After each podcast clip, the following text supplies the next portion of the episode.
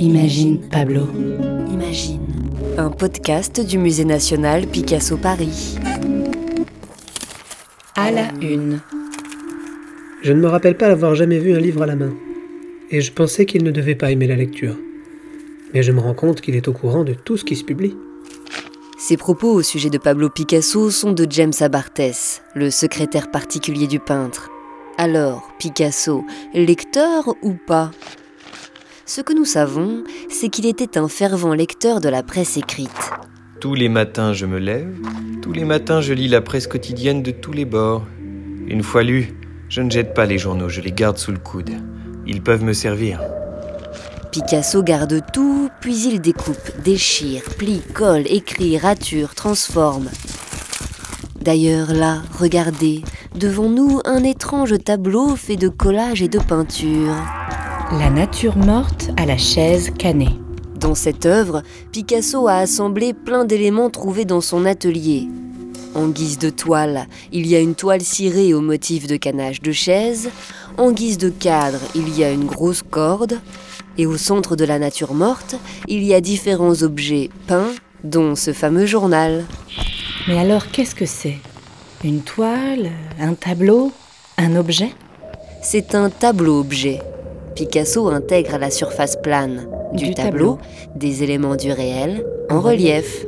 Et l'œuvre d'art change de dimension.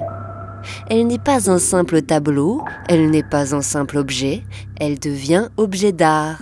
Il s'agit du premier collage de l'histoire de l'art. D'ailleurs, Louis Aragon dit d'elle La nature morte à la chaise canée est un acte capital de la peinture moderne. Elle a ouvert la voie au papier collé, aux assemblages et aux collages en général. Exactement, Louis. Avec cette œuvre, Picasso bouscule donc l'histoire de l'art. Il n'y a pas que l'histoire de l'art qui bouscule. Regardez, tout ce qui est sur la toile est complètement éclaté, dispersé, déconstruit. Ça, c'est parce qu'on est en pleine période cubiste. Picasso peint comme s'il voyait les objets de différents points de vue à la fois. Alors, avec nos yeux plongés dans le tableau, on voit différentes choses sans avoir à les bouger, nos yeux. On dirait une table vue d'en haut. Ou une table où tout a été mis sans dessus-dessous. Ou on dirait qu'on n'a pas les yeux en face des trous. Et Eh oui, la nature morte à la chaise canée, c'est un trompe-l'œil, c'est un trompe-l'esprit.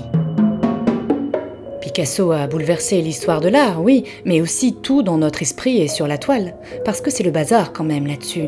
Attendez, je vais l'aider à ranger. Attention, attention, ne touchez surtout pas à la corde, elle retient l'ensemble de la nature morte. Euh, oui, bon, désolé. Vous pouvez m'aider à tout ramasser? Oui, oui, mais j'espère que vous n'avez rien égaré. Alors, une pipe blanche Un verre, un bougeoir, et sa bougie allumée. un demi-citron, Un couteau, une coquille Saint-Jacques. c'est bon? Tout y est? Non, il manque les lettres. Les lettres Les lettres. Ah oui, regardez, elles ont glissé par là. Les voilà. Le J, le O et le U. Qu'est-ce que ça signifie? Joue, Jouer, journée, jouer Joue, bien sûr. Le journal. Oui, joue pour journal. Maintenant, on va prendre joue pour jouer. Car c'est à nous de jouer. C'est à nous de faire notre chemin dans tous ces plans qui s'enchevêtrent et qui nous donnent à voir une autre réalité. Car le cubisme ne consiste pas à représenter ce que l'on voit, mais plutôt comment on voit.